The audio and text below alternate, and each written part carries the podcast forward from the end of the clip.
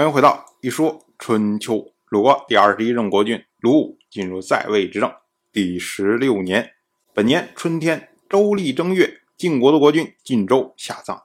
晋州是去年十一月初九去世，那么本年正月下葬啊，十一月、十二月、正月，等于首尾三个月。那所谓诸侯五月而葬，晋州也开始赶时髦了。那么晋州他继位的时候啊，当时。晋国刚刚发生了内乱，他是等于被强推上台的。继位的时候只有十四岁。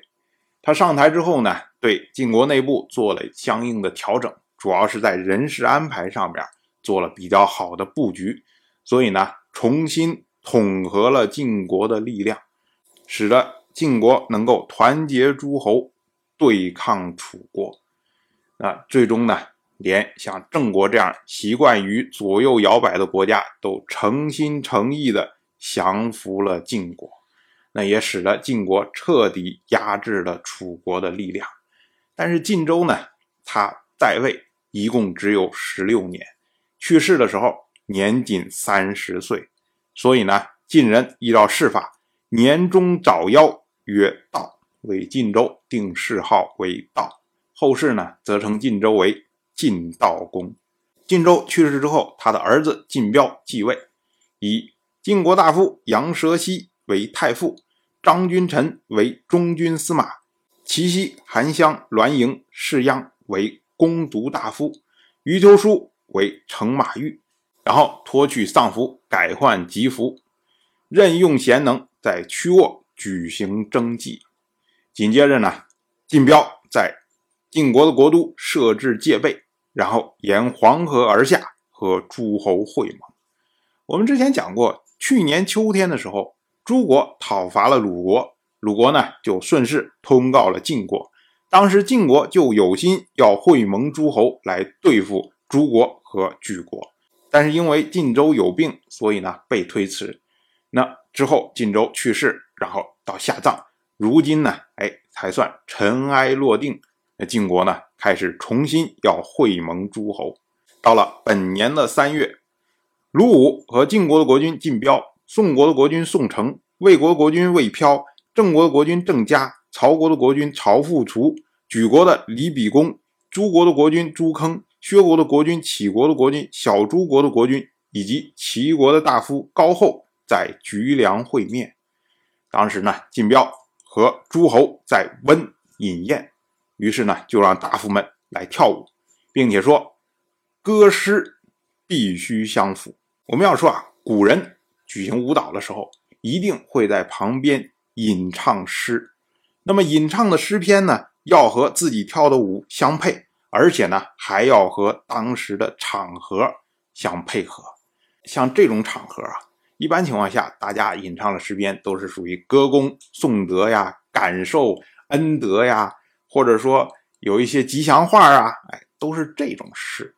可是呢，因为齐国本身就对晋国心中有怨，所以呢，齐国大夫高后他不愿意在这种场合上谄媚晋国，那他吟唱出来的诗就显得和别人吟唱出来是格格不入。啊，看到这一幕啊，晋国大夫荀嫣就非常的生气，他说啊，诸侯有异心了。我们要说啊，荀嫣他的意思就是说啊，你看现在连续三个国家前后讨伐了鲁国，像莒国、诸国还有齐国。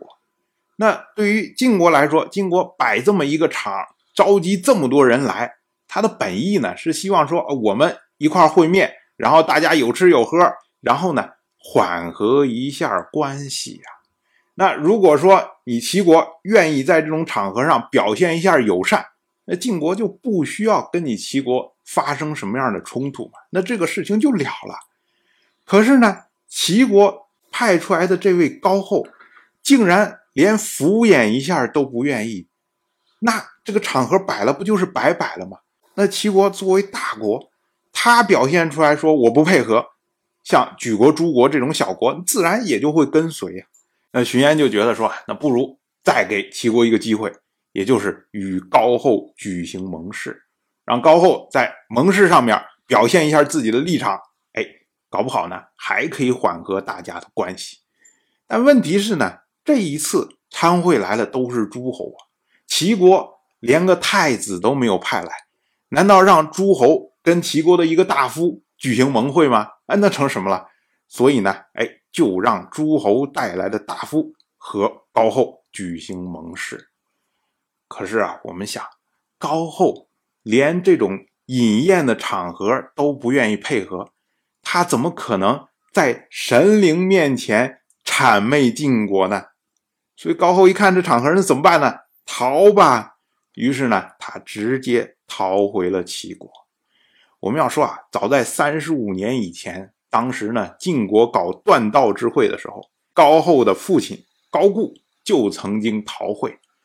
而如今呢，哎，高后也逃会，这父子啊都是同样逃会的命运呐。